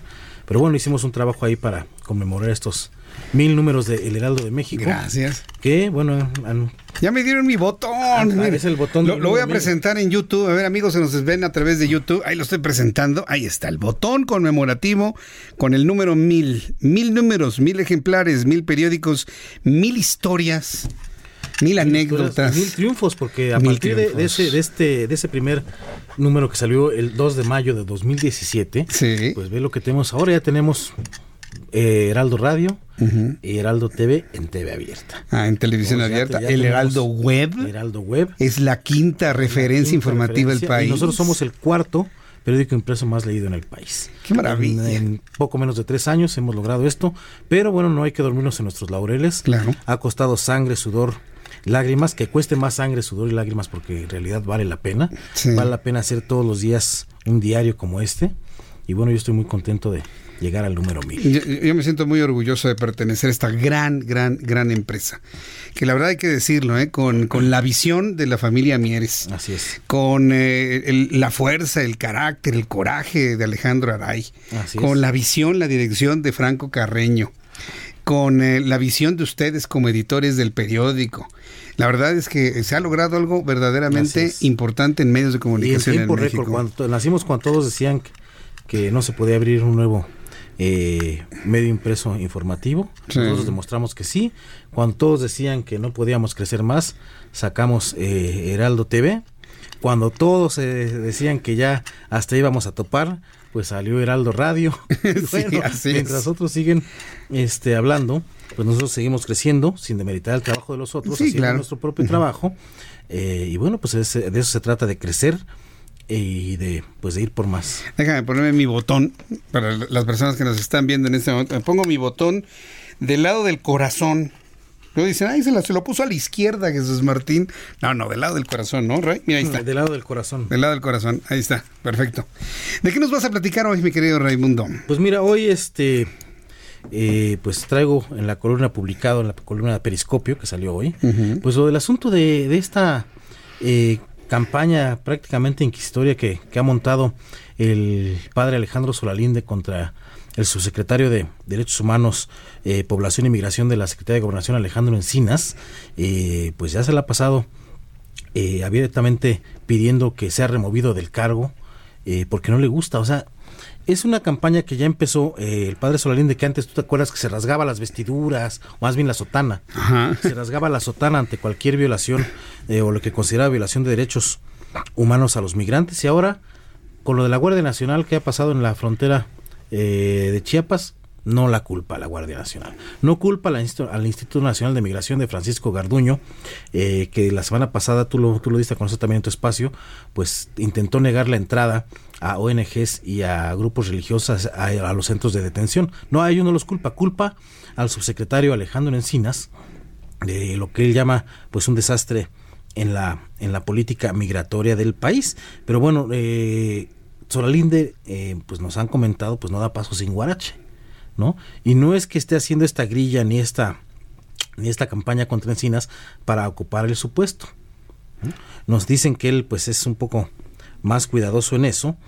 Eh, y lo que piensa hacer es colocar a uno de sus recomendados, ¿no? Ya lo hizo una vez, nos platican, lo hizo en la, en la Secretaría, en la Secretaría de Relaciones Exteriores de Marcelo Ebrard, y bueno, eh, ahí colocó eh, a Roberto Valdovinos, que ocupa la titularidad del Instituto de Mexicanos en el exterior, ahí lo colocó, lo, se lo recomendó a López Obrador, y entró directo, y bueno, pues ahora ese, ese personaje es indagado por acoso laboral y sexual por órdenes directas del propio López Obrador. Qué barbaridad. Eh, y Marcelo Ebrard no lo puede, puede, remover por obvias razones, es recomendado de, prácticamente del de, presidente, vía, vía Solalinde. Eso es lo que pretende hacer Solalinde también en la Secretaría de Gobernación, poner a uno de sus, de sus protegidos y bueno, pues meter un pie, ya tiene un pie en la, en la Cancillería, quiere meter un pie en la Secretaría de Gobernación y, y es, es curioso que haya escogido este momento para arremeter contra Encinas. ¿Por qué? Porque nos platican que Encinas está en su momento más débil. ¿Por qué? Una, porque el presidente, pues, le está exigiendo resultados ya en el asunto de de los 43 de Ayotzinapa. Y no han avanzado. No han avanzado, pero tiene una explicación en la propia Secretaría de Gobernación. Eh, no es un asunto del subsecretario, es un asunto de la Fiscalía General de la República. Los resultados tienen que venir vía la Fiscalía General de la República, pero la presión no, no deja de, llegar de, Palacio Nacional hacia hacia Encinas, nos cuentan. Pero aparte topada ya la investigación, ya también la, Derechos Humanos ya la quiere cerrar también, ¿no? Y, y nos han dicho que, que en lo que va de la administración Encinas ha presentado al menos tres veces su renuncia. No me digas, también él. Renunciar. No han dejado renunciar a Encinas. La ha presentado tres veces, nos platican. y bueno, está en su momento más débil. Y bueno, pues ahí el, el, sacerdote eh, Solalinde quiere montarle su auto de fe, ponerlo como hereje y que lo remuevan del cargo. debe ser muy pesado. Eh, y bueno, y, lo, está haciendo contra alguien que además tú sabes es o fue muy cercano a López Obrador, tan cercano que le solapó este plantón sobre paseo de la reforma. Alejandro Encinas. Fueron 48 días de plantón. En ese entonces Alejandro Encinas era el jefe de gobierno que había quedado en lugar de López Obrador. Le solapó eh, el plantón y ahora eh, pues está siendo víctima del, del inquisidor que se ha convertido Alejandro Solalinde. Se, están dando cuenta que esas lealtades del pasado de nada les sirve ahora. ¿eh? Así es, pero estamos viendo una transformación total de este cura que se presentaba como, como pastor de, las ovejas migrantes y ahora se está mostrando como un lobo que, que quiere quiere hasta imponer. Pero, pero poco sí será la teología de la liberación, porque el, eh, pertenece a la teología de la liberación. Yo creo que no tiene ni siquiera eh, los fundamentos de, la, de aquella que conocimos teología de la liberación, yo creo que es más una teología del poder la que está manejando, manejando Solalinde, porque el cambio de discurso es evidente hacia los migrantes, tú lo has notado. Sí, cómo no. ¿eh? Y, enfocar sus, sus críticas hacia alguien que le resulte incómodo para sus este, fines personales, pues es, es indicativo y, y, tan indicativo que está yendo contra uno de los, de los más cercanos a López Obrador, que es Alejandro Encinas. Fíjate que Alejandro Encinas a mí me gusta porque es un nombre auténticamente pensamiento social. Alejandro Encinas es, es un hombre de izquierda. Sí, sin que duda. Tiene bases ideológicas. Eh, y bueno, pues ahí está en la Secretaría de Gobernación, pero su pecado es esta debilidad que tiene por el presidente también de, de, el propio Encinas, ¿no? Eh, están dispuestos muchas veces a sacrificar su ideología por estar bien con el, con el presidente. Pues a ver cómo lo apuntalan, ¿no? A ver cómo lo apuntalan. A ver cómo lo a ver cómo... En, la Secretaría han, optado por ignorar a Solalinde eh, eh, para no darle más juego, pero bueno, tampoco pasan por alto que tiene buenos amigos, ¿no? Que tiene amigos en el propio gabinete, eh, como Jesús Seade, nos dicen que es uno de sus buenos amigos, y el propio Martí Batres en el Senado, aunque también hablan de que tiene buenos amigos dentro de la propia Secretaría de Gobernación. ¿Algún nombre? Mm, se los reservaron los nombres. Se reservaron los nombres. ya me puedo imaginar. Entonces, hoy, hoy escribimos eso en el periscopio de este martes. Página 9 en el periódico del día de hoy. Si no tiene el periódico físico, en nuestra página de internet www.elheraldodemexico.com. Y créame que con su consulta seguimos consolidando al Heraldo web, bueno, el Heraldo de México a través de web como de los sitios más consultados, más comentados en materia de información. Página número 9 para que usted lea Periscopio hoy de Raimundo Sánchez Patlán. Muchas gracias, mi querido Ray. A ver en qué queda todo esto, ¿no? Porque va a generar reacciones sin duda alguna bueno, de, un Alejandro Encinas, ¿no? Solalinde tiene gran influencia, es uno de los hombres más poderosos ahorita sin tener un cargo público sin tener un cargo público, es un hombre de los más poderosos. Es intocable además en la Iglesia Católica, ¿eh? En la Iglesia Católica no le quieren ni siquiera llamar la atención porque les arma un borlote. Entonces no le quieren dar mucho juego y eso lo ha convertido en uno de los de los hombres más poderosos en este país sin tener un solo cargo público. Ni él se lo hubiese imaginado en el pasado. ¿eh? No, no se lo hubiese imaginado. Bueno, Raimundo, muchas gracias. Es un poder fáctico, digamos. Es un poder. Hay que preguntarle, por ejemplo, a los zapatistas. ¿Ves cómo les quedan los zapatistas? No, bueno, no lo pueden ver en territorio zapatista, pero. Será por algo. Por equivocación. Será por algo. Gracias, Jesús. Raimundo Sánchez Patlán, muchas gracias. Mañana este, comentamos, ¿no? el número mañana platicamos acá el número mil. Perfecto, gracias, Raimundo. Raimundo Sánchez Patlán, su director editorial del Heraldo de México, hoy aquí en el Heraldo Radio. Son las 7 con 18, las 7 de la noche con 18 minutos, hora del centro de la República Mexicana. Le comentaba más temprano en nuestra emisión del Heraldo Televisión que fue sorprendente la forma en la que creció hoy el mercado accionario mexicano. Salieron inversionistas a comprar barato en algunas entregas financieras que tuve oportunidad de leer, decía, baja el temor por el coronavirus. ¿De verdad baja el temor por el coronavirus? Casi 500 muertos en un universo de casi 21 mil infectados. Si usted hace la división, bueno, el porcentaje de letalidad del coronavirus, de esta nueva cepa que ha causado temor, inquietud, acciones concretas en el mundo, se sigue manteniendo alrededor del 2%. Hasta eso, el porcentaje de letalidad no ha subido. Sí la cantidad de infectados y las personas que han fallecido. Esto ha provocado prácticamente una parálisis en China y ciertos nerviosismos en el mundo que se empezaron a reflejar en los mercados financieros eh, en los últimos días. Pero ¿qué ha pasado el día de hoy y qué se visualiza siga sucediendo con esta crisis de salud? que ya se resiente en lo financiero. Tengo en la línea telefónica Juan Musi, analista financiero, quien usted lo conoce, gran amigo del Heraldo Media Group y del Heraldo Radio. Mi querido Juan, gusto en saludarte, bienvenido, muy buenas tardes. ¿Cómo estás, mi querido Jesús Martín? Qué gusto saludarte, muy buenas tardes. Me da mucho gusto saludarte. Oye, ¿cómo has visto los efectos del coronavirus, el manejo que ha hecho la Organización Mundial de la Salud, las acciones que han hecho países como México y su efecto financiero en, el mundo. ¿Cómo, lo puedes de alguna manera evaluar y comentar, estimado Juan? Pues mira, yo, yo estoy contigo. Yo creo que no podemos eh, dar por descontado el que esto, digamos que ya pasó lo peor. Eh, yo creo que la actuación en un principio de la Organización Mundial de la Salud fue un tanto cuanto tibia. Al principio, recordarás, sobre todo los primeros cinco días, no, eh, lo, no, no lo consideraron una emergencia, no lo consideraron una alta prioridad.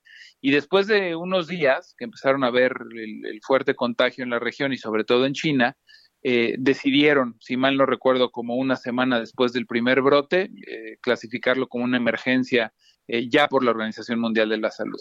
Y luego los mercados estuvieron eh, primero también descartando que esto fuera algún tema de mayor preocupación y las bolsas siguieron más bien los reportes de las empresas que cotizan en Estados Unidos que se están dando ahorita, reportes de empresas emblemáticas como Apple, como Google, como Facebook, eh, Amazon, Netflix, etcétera, etcétera, y que en su mayoría, Jesús Martín, han sido buenos y esto provocó el que también los mercados pasaran por una fase en la que estarían casi ignorando el, el, virus y la, y la epidemia.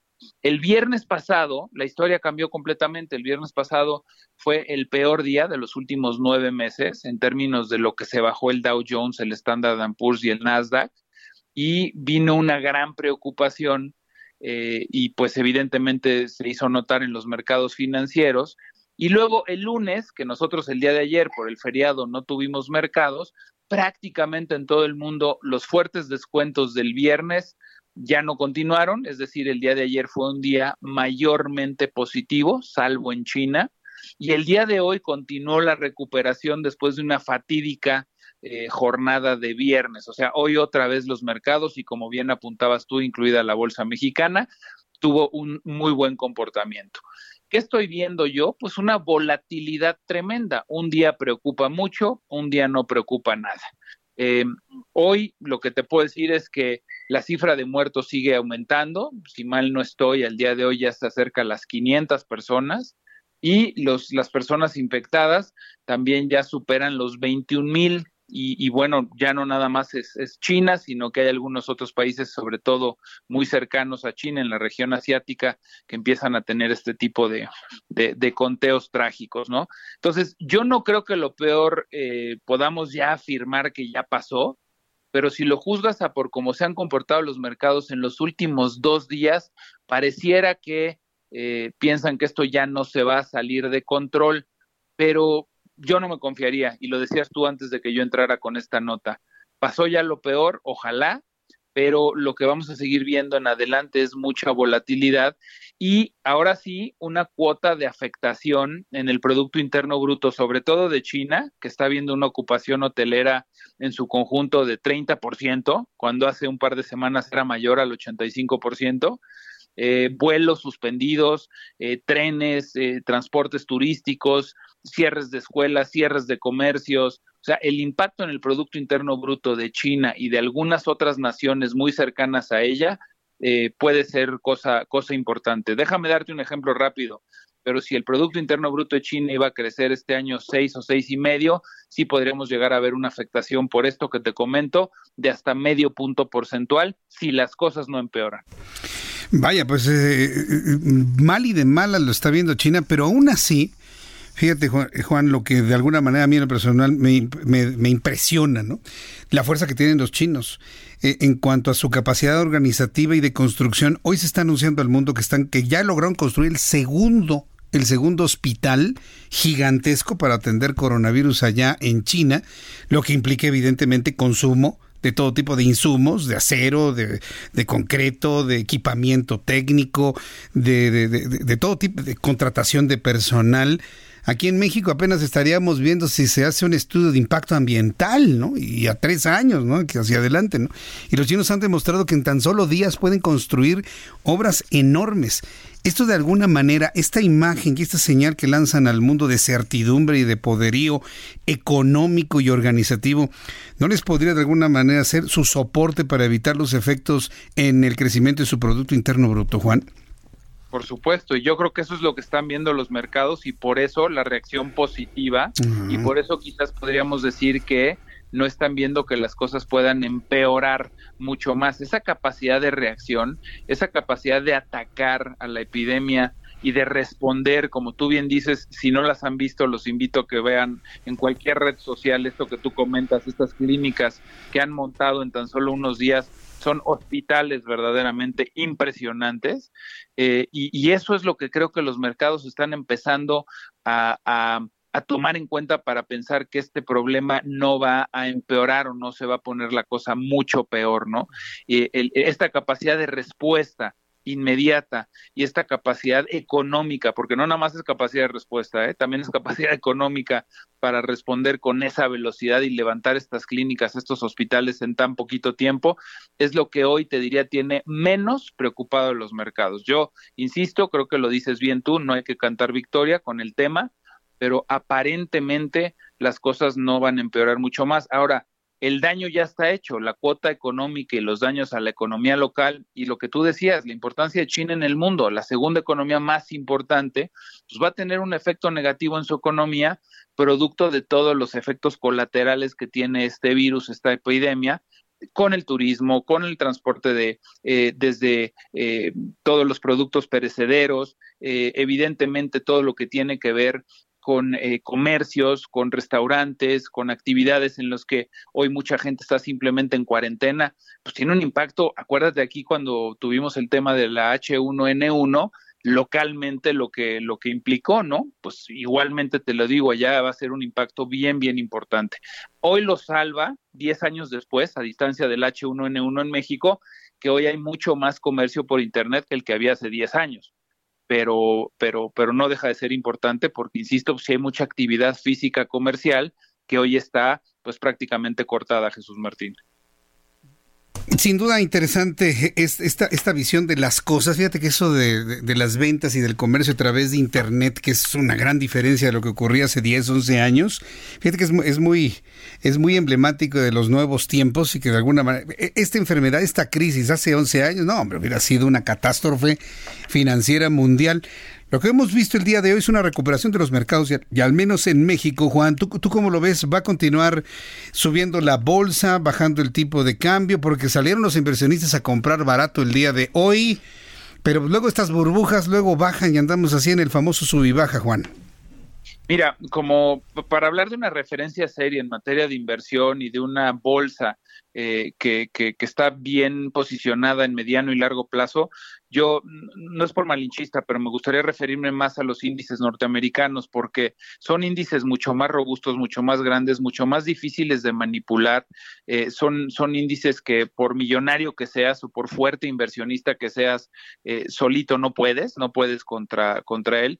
Y en el caso de la Bolsa Mexicana, simplemente la inversión estadounidense que se ha vuelto muy especulativa para efectos de la bolsa mexicana, fácilmente nos pueden mover el índice por volumen, por tamaño, para arriba o para abajo con mucha facilidad, Jesús Martín. La bolsa mexicana desafortunadamente no tiene el tamaño, la profundidad para, para que no sea tan manipulable. Entonces, un, un, par de fondos de pensiones importantes en Estados Unidos, de maestros, de policías, de bomberos, de universidades, etcétera, te pueden mover a la bolsa mexicana. No es el mismo caso en Estados Unidos. Entonces, me da la impresión de que la bolsa mexicana llegó a un piso, se puso barata y para especular y ganarse dinero de corto plazo se dio una buena subida.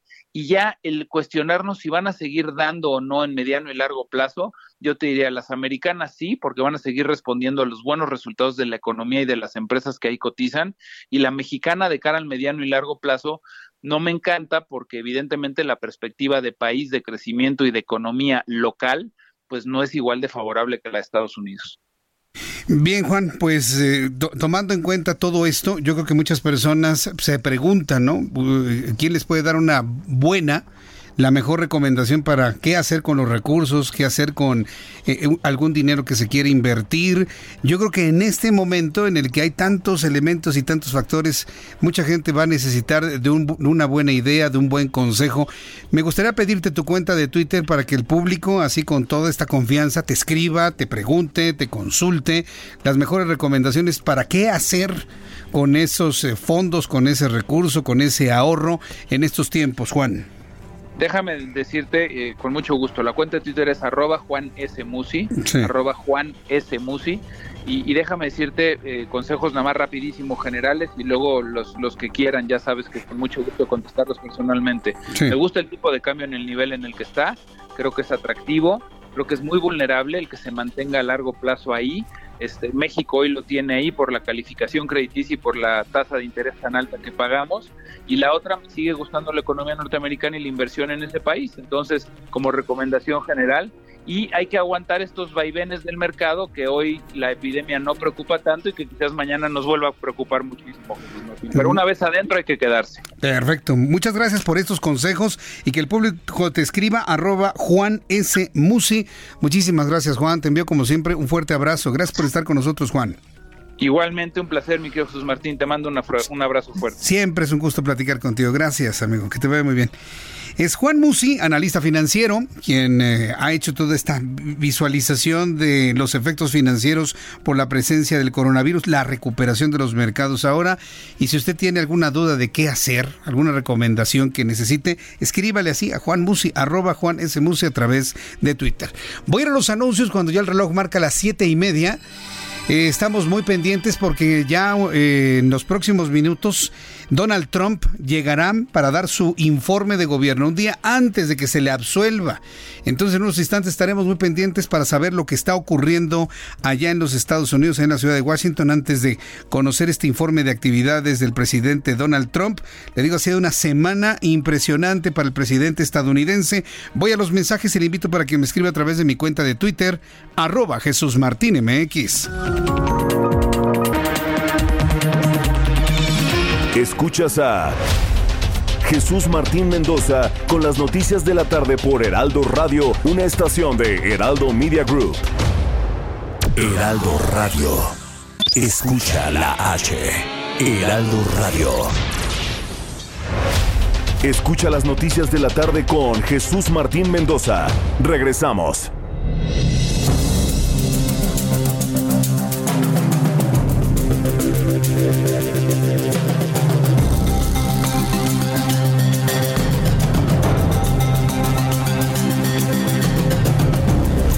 Son las 7 con 34, las 19 horas con 34 minutos, hora del centro de la República Mexicana. ¿Ya está Armando? Vamos a entrar directamente en comunicación con Armando Guzmán hasta Washington, D.C. Estamos todos esperando ya el mensaje del presidente, su informe de gobierno, digo, para poderlo entender en términos que entendamos aquí en nuestro país. Donald Trump va a dar un informe de cómo está el, el ejercicio de gobierno y esto sucede un día antes de que pues prácticamente lo absuelvan. Todo parece indicar que en el juicio, en el juicio que le realizaron los demócratas, pues saldrá airoso, saldrá, saldrá avante, marcará una página de la historia del primer presidente que concluye un juicio y sale pero con plumaje limpio, como dice el Andrés Manuel López Obrador. Pero bueno, son días en donde Donald Trump ha tenido mucha, mucha presencia mediática. Armando Guzmán, me da mucho gusto saludarte. Bienvenido. Buenas tardes. Buenas noches. Buenas noches. Ah, Jesús, es un gusto estar contigo. Te voy a decir, todas las cosas son extrañas aquí. Mañana sabemos que el Senado va a encontrar no culpable, conste, no lo va a encontrar inocente, sino no lo culpable. Y hay una diferencia importante en todo esto. Lo va a encontrar no culpable y mientras Donald Trump va, viene a a pronunciar este discurso sobre el Estado de la Unión, que es distinto a los informes de gobierno que veíamos en México, porque los presidentes no vienen a decir o a hacer un recuento de lo que, no lo que han hecho o no han hecho, sino a dar una visión más o menos del futuro y de cómo lo ven y de qué es lo que quieren hacer con ese futuro. Entonces, ahí es en donde estamos. Lo más extraño de esto es que esta noche él se está encontrando con Nancy Pelosi, que es la que promovió todo este juicio, la que ha estado creando toda esta situación de malestar para Donald Trump. Y él va aparentemente, aparentemente, y por lo que hemos visto de los de los adelantos, de los avances de lo que será el discurso, va a evitar tratar directamente este asunto.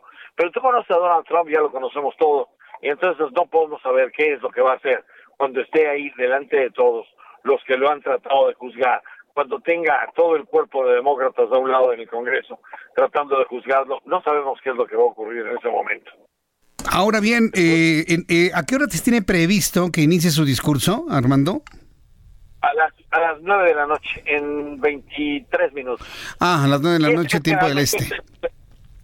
Es, tiempo del este y es uh, normalmente puntual. Sí, a las 8 de la noche, hora de la Ciudad de México.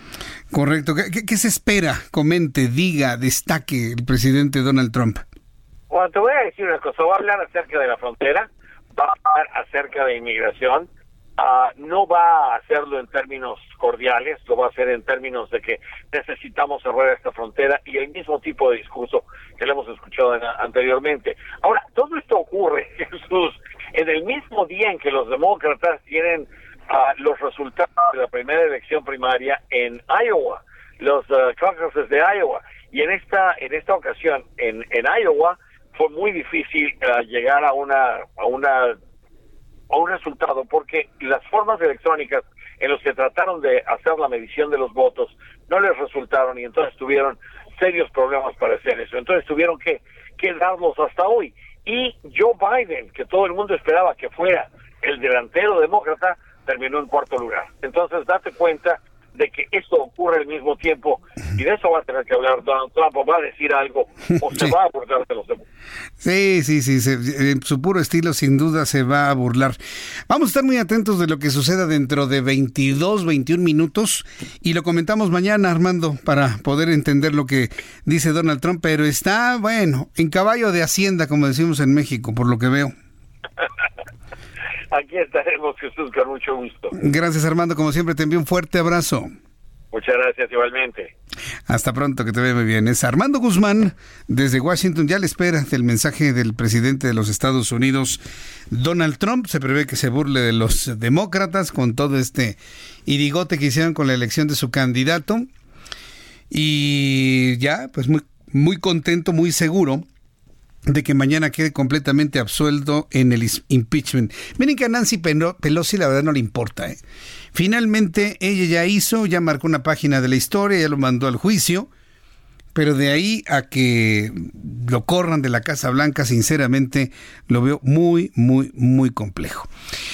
Son las 7.39, las 19 horas con 39 minutos, hora, hora del centro de la República Mexicana. Estoy a la espera del comunicado de la UNAM. Nada, ¿verdad? A mí, sinceramente, sí me preocupa que haya tanto silencio luego de que casi les queman la torre de rectoría. se necesitaba más intención de fuego, ¿no? Pero les rompieron los vidrios, les pintarrajearon todo y les quemaron algún mobiliario en las oficinas al interior de esta torre de rectoría, que no me digan que no. Las imágenes que algunos medios de comunicación mostraban una impunidad de unos tipos vestidos de negro encapuchados rompiendo los vidrios y metiendo estopas quemadas hacia el interior. Yo espero que el, documento, que el texto que estén redactando verdaderamente tenga, eh, tenga contenidos, tenga algunas frases verdaderamente eh, intensas y no nada más que se queden en frases, sino que sean anuncios de acciones concretas para que esto no vuelva a ocurrir nunca más dentro de la Universidad Nacional Autónoma de México. Me han llegado mensajes de padres de familia apoyando lo que he dicho. La universidad requiere ya de ahora en adelante una acción de autoridad clara, porque si no les van a agarrar la medida y al ratito ya no va a ser un Che Guevara, van a ser tres Che, Guevaras, ¿no? No, pues es que como esos auditores no solo son la UNAM, no, no, no, no, pero son imagen de la universidad hacia adentro y hacia afuera. Mire, me escribió una mamá que tiene a su hija en la Facultad de Filosofía y Letras de la UNAM. Le voy a leer lo que me escribe. Eh, eh, es una mamá, no voy a decir su nombre para evitar reacciones en contra de su hija, en la UNAM, por supuesto. Pero es una mamá que me dice lo siguiente, Jesús Martín, buenas tardes. Estoy más que de acuerdo contigo con respecto a la UNAM y claro que apoyamos lo que dices. Y como madre de familia estoy harta y con una frustración porque siga permitiendo ese vandalismo. Mi hija tiene tres meses que no tiene clases. Ella estudia en la Facultad de Filosofía y Letras y me uno a tu voz. Y me lo pone en mayúsculas. Ya basta. Los alumnos, maestros y padres de familia queremos que las autoridades de la UNAM pongan en su lugar a esos delincuentes. Son y me lo pone entre paréntesis, son delincuentes, no estudiantes. ¿Sabe cuántos padres de familia que tienen a sus alumnos, a sus hijos en la UNAM piensan exactamente lo mismo? Yo no creo que exista un padre de familia que diga, no, hombre, no te preocupes, es la vida universitaria. Es la amplitud de, de, de, ideologías que hay en la UNAM. No, no, hay que aprender de eso. No, no, yo no creo que exista un padre de familia que esté de acuerdo en la inacción para meter en orden a estos tipos que van y destruyen las cosas con los argumentos que usted quiera. No creo que exista un padre de familia que esté de acuerdo con ello. Eh, es que el diálogo, Jesús Martín, sí, el diálogo no ha funcionado. Es que el diálogo, no funciona el diálogo, porque la otra parte no quiere dialogar. Porque la otra parte no escucha, no dialoga. El diálogo se da entre dos, no entre uno que lo propone. Si es uno el que lo propone y el otro no escucha, eso no se llama diálogo. Eso se llama discurso de sordos, de mudos, un discurso donde nadie habla y nadie escucha y nadie hace absolutamente nada.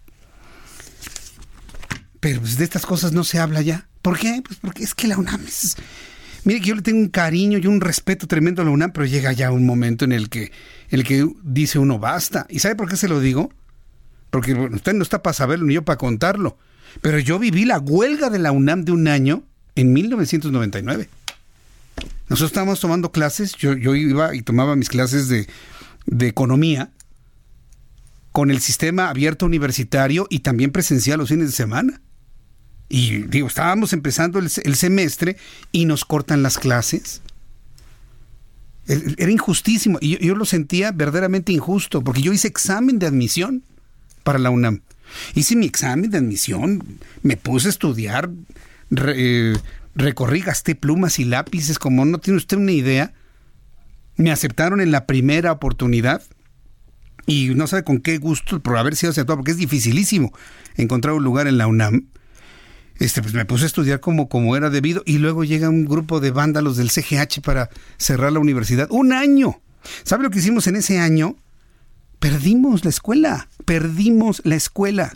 Porque por más que nos daban lugares, nos daban eh, eh, lugares extramuros, nos dieron un edificio a punto de caerse, que por cierto quedó muy dañado en los últimos terremotos, ahí en la esquina de Monterrey, de Nuevo León y Puebla, por ahí. Durango, era la calle de Durango. Durango y, y Monterrey, sí, ahí. Estaba horrible el edificio, bueno, pues ahí con lo que se nos caía casi encima, nadie, nadie duró, ¿no? Por supuesto. Lo hicimos extramuros, ahí más o menos aprobamos lo que podíamos. No se puede así. Por más que digan, ah, afuera hacemos las clases, no es cierto, no se puede, porque yo lo viví. Jesús Martín lo vivió, o sea, sé de lo que hablo. Sé de lo que hablo. Cuando a alguien lo sacan a uno de su aula, se siente una impotencia tremenda y es muy difícil volverse a organizar. Los propios maestros no se pueden organizar. No tienen tiempo para poder calificar, para avanzar, no hay forma de registrar los avances de los alumnos. No se puede. Entonces, si yo digo algo es porque lo he vivido. ¿sí? Ahora, leo ya ahora como padre de familia, que han pasado ya muchos años, como padre de familia, yo veo esto me pongo a pensar, por ejemplo, en Ian, usted conoce a Ian, que ama a la Universidad Nacional Autónoma de México, exponiéndolo a encapuchados que paren cuando se les venga en gana bajo el argumento falaz que quieran. No. La UNAM debe desarrollar una capacidad para ejercer su autoridad dentro de su propia responsabilidad de autonomía, porque las autonomías no nada más son un derecho, también implican una responsabilidad. ¿Quieren ser autónomos? ¿Quieren ser casi extraterritoriales? Bueno, eso implica responsabilidades también. Y son responsabilidades para con los estudiantes, darles seguridad, garantizarles que van a terminar sus semestres. En fin, sigo esperando, sigo esperando la comunicación de la... No se va a dar ahorita, por lo que veo, en 15 minutos no creo que llegue. Son las 7 con 46, las 19 horas con 46 minutos hora del centro de la República Mexicana. Vamos a la información internacional, ¿qué le parece? Y mi compañero Abraham Arriola, como siempre lo hace, se pone a revisar lo que ocurría un día como hoy, pero en el mundo. Continuamos con la información. Esto es un día como hoy en el mundo. 1493, Cristóbal Colón embarca desde la isla de la Española, la cual es ahora Haití y República Dominicana, hacia España, de regreso de su primer viaje americano, a bordo de la embarcación La Niña. 1703. En Edo, lo que hoy es Tokio, en Japón, los legendarios 47 Ronin cometen seppuku. ¿Tú dirás? ¡Qué bien suena! Pero nada más es el nombre porque seppuku es un suicidio ritual. Esto fue por cometer venganza en contra del asesinato de su maestro. Cabe aclarar que solo una persona, sí, solo un Ronin, no cometió este acto. 1789. George Washington es elegido por unanimidad como el primer presidente de los Estados Unidos por el colegio electoral de Estados Unidos. 1794. En Francia, en el marco de la Revolución Francesa, el gobierno elimina la esclavitud. 1924. En la India, el gobierno británico libera al líder nacionalista Mahatma Gandhi. 1989. El cirujano y urólogo español Aurelio Usón finaliza con éxito el primer cambio integral de sexo mediante la técnica de Shanghái, un nuevo método quirúrgico. Y 2004, entra en línea la red social Facebook, fundada por Mark Zuckerberg. Esto es un día como hoy en el mundo.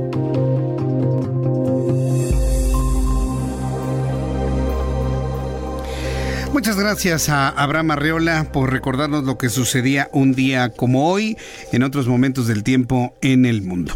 En esta información internacional, bueno, esto más que internacional tiene que ver con lo científico. Fíjense que Rafael Navarro, quien es eh, investigador del Instituto de Ciencias Nucleares de la UNAM, gran amigo de este programa de noticias, gran amigo don Rafael Navarro, lo voy a invitar, lo voy a invitar aquí al estudio para que nos platique.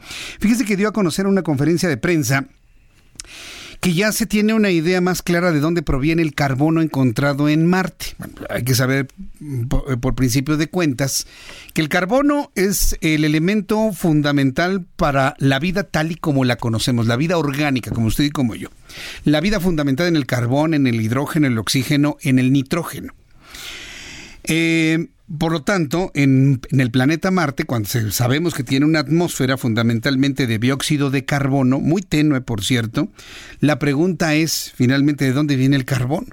Hay quienes han dicho, si hay carbono en Marte es porque hay vida orgánica. En, en esa lógica, ¿no? Hay carbono en Marte porque hay vida de algún tipo, ¿no? Vida orgánica. Bueno, pues Rafael Navarro explicó el día de hoy que el carbono que se ha encontrado en el planeta Marte, que reconoce que es un elemento fundamental para la vida como la conocemos, usted y yo, porque puede haber muchas formas de vida basada no nada más en el carbono. Hoy sabemos que también puede haber vida, podría existir alguna vida fundamentada en carbono y silicio, o solo silicio. Bueno, eh, fue llevado por meteoritos como planetas y partículas interplanetarias, pero también se forma en la atmósfera y subsuelo marciano, pero con un origen, un origen en la formación del planeta Marte. Es decir, esta declaración de Rafael Navarro, pues de alguna manera nos está involucrando en un pensamiento que indica que posiblemente rastros de vida orgánica, como lo hemos conocido, por lo menos por lo pronto, no se pueden confirmar. En donde sí hay vida es en la vida de los deportes. Bienvenido, Fernando Galván. Qué gusto saludarte. Bienvenido. Martín, ¿cómo estás? Muy buenas Ahí sí hay vida. Mucha, mucha vida. Mucha vida, ¿no? Sí, fíjate que los tomateros de Culiacán le quitaron el invicto a los Cardenales de Lara, ¿de dónde son esos muchachos? Son de Venezuela. Estamos hablando de la serie del Caribe y la novena mexicana, pues después de que tuvo un paso ahí medio turbulento, ya selló su pase a las semifinales del torneo. Buena noticia, le ganó siete carreras a seis México a Venezuela y con esto pues ya accede a la ronda de semifinales y esto no pasaba desde 2017. México a Venezuela, siete carreras, pues se va, se va a enojar Nicolás Maduro. No, no, de esos no, es que se vaya a enojar con los mexicanos y para qué quiere. sí, no. No, bueno, hasta que se vaya. Yo, yo soy del equipo de Juan Guaidó. no le digas, ¿eh? Porque no, si no, uy, no, sabes. sí, ya van a empezar a salir. Desde aquí se enojan también con eso. ¿Qué, más tenemos de Fíjate que enojados están los del Barcelona. Y es que se armó un tremendo quilombo, como dirían los amigos argentinos. ¿Un qué? Quilombo. ¿Quilombo? Problemón. Ah, problemón. Sí, un des. Exacto. Como, ah. Sí, como en varias partes del mundo. Sí, ya entiendo. Fíjate que el secretario técnico del Barcelona, Erika Vidal, quien fue jugador del equipo, le concedió una eh, entrevista a un medio deportivo catalán y en la conversación pues, salió la situación de la, del cese del antiguo entrenador Ernesto Valverde. Y él también no nada, o sea, le echó la culpa a los jugadores porque no entrenaban al 100, porque también, digamos, en el argot futbolero le tendieron la cama al entrenador, pero no dijo nombres. Entonces salió la estrella, salió Messi, enojado en redes sociales a decir que que de los nombres de qué jugadores fueron los que no entrenaban al 100 y que también así como los jugadores reconocen cuando no lo han hecho bien, que los directivos también lo hagan, así que ya hay dimes y diretes en las entrañas del Barcelona y pues eso no está padre. Al filo de las 20-30 horas el Puebla recibirá a las Águilas del la América o lo que queda de las Águilas del la América porque tienen equipo semicompleto, el productor ya está haciendo ya está manoteando, ya ya está haciendo corajes y eso que el partido todavía no empieza. Pero en fin, juegan hoy, es partido correspondiente a la fecha 1. Lo habían pospuesto porque América y Monterrey habían jugado la final del torneo pasado ya muy avanzado diciembre, entonces para que descansaran les dieron una semana más y hoy juega Puebla contra América, mañana juega Necaxa contra Monterrey. ¿Cuánto queda el América, querido productor? ¿Cómo le va hoy? ¿Empate a 2? 2-0 a favor el Puebla. Ah, bueno, mira. No, 2-0 a favor del América. Adiós. ¿Ah, sí? ¿Y qué vas a traer mañana si ganan? a ver. Si pierden, no, pues tienes que invitar. Pues sí. Mínimo una agüita. dice que unos chicharrones. Dice que, pero que auténticos. Ah, bueno, a ver si es cierto. A, ver, si, sí, con salsa, ¿eh? ah, mira, ah, mira, ahí están, ah, ya los viste. Sí. Mira. Bueno, va. Y pero te traes una Valentina, ¿no? Que está de moda. Sí, pues sí. Y finalmente, pues la selección mexicana femenil. No pudo con Canadá en el Prolímpico, la selección eh, femenil, eh, con el Prolímpico que se disputa en Estados Unidos. El tri femenil cayó dos goles por cero, pero no hay ningún problema, avanzan en segundo lugar de su grupo y en el próximo partido se jugarán el pase a los Juegos Olímpicos de Tokio 2020 y vamos a mandar un saludo y un fuerte abrazo a Raúl, Edgar y Jacqueline que no se pierdan este programa. Su padre cumplió el fin de semana 29 años sin tomar, señor Raúl. Ah, muchas felicidades. ¿Está curado el señor? Sí, 29 años. Es de doble A. Ah, son de Alcohólicos Anónimos. Y 29 añitos se dicen poco. ¿Qué ejemplo? Pero y pues andaban muy contentos y salió el tema de que escuchan el programa y dijeron, oye, que nos manden un saludo. Saluditos. Los nombres de Raúl, Edgar y Jacqueline. Raúl, Edgar y Jacqueline. Desde aquí un fuerte abrazo y para usted, don Raúl, un gran saludo. Una felicitación enorme, reconocimiento. Que tome agüita. Sí, es, que, bueno, es que después de tantos años ya, ya ni vale la pena recordarlo, no. simple y sencillamente, qué bien, qué fuerza de voluntad, qué templanza y qué ejemplo de educación para los hijos, para la familia y los amigos. Qué bueno, ¿eh? Felicidades por ello. Muchas gracias, mi querido Fernando Galván. Buenas noches. Nos vemos mañana. Fernando Galván con toda la información deportiva aquí en el Heraldo Radio. Y parece increíble, ya nos vamos. Ya nos vamos, pues apenas estamos calentando. Antes de irnos, quiero decirle que todavía quedan algunas horas para hacer una reflexión de que hoy es el Día Mundial contra el Cáncer. Recuerde que el cáncer es una enfermedad que se presenta en un grupo de células en el organismo que crean de forma normal, crecen de forma normal e incontrolada. Muchos científicos han considerado que las causas del cáncer son psicosomáticas, pero sobre todo emocionales. ¿Se acuerda cuando hicimos algunas entrevistas sobre esto antes allá en Radio Red? Ah, bueno, pues hoy día mundial de la lucha contra el cáncer, si quiero decirle que muchos de los cánceres tienen que ver con lo emotivo, con lo emocional, con la autoestima revise esa parte junto con su médico para poder abordarlo también desde ese, desde ese punto de vista y tenga usted éxito en su tratamiento. Con esto nos despedimos. Quiero agradecerle mucho el favor de su atención en este día. Quiero invitarlo a que mañana nos siga como siempre. 2 de la tarde, Heraldo Televisión 28.1 de su televisión. 6 de la tarde, Heraldo Radio en el 98.5. Yo soy Jesús Martín Mendoza. Le invito para que escuche a Manuel Zamacona y Brenda Peña a continuación. Y lo espero mañana en los horarios que usted ya conoce. Por su atención, gracias. Que la pase usted muy bien. Buenas noches.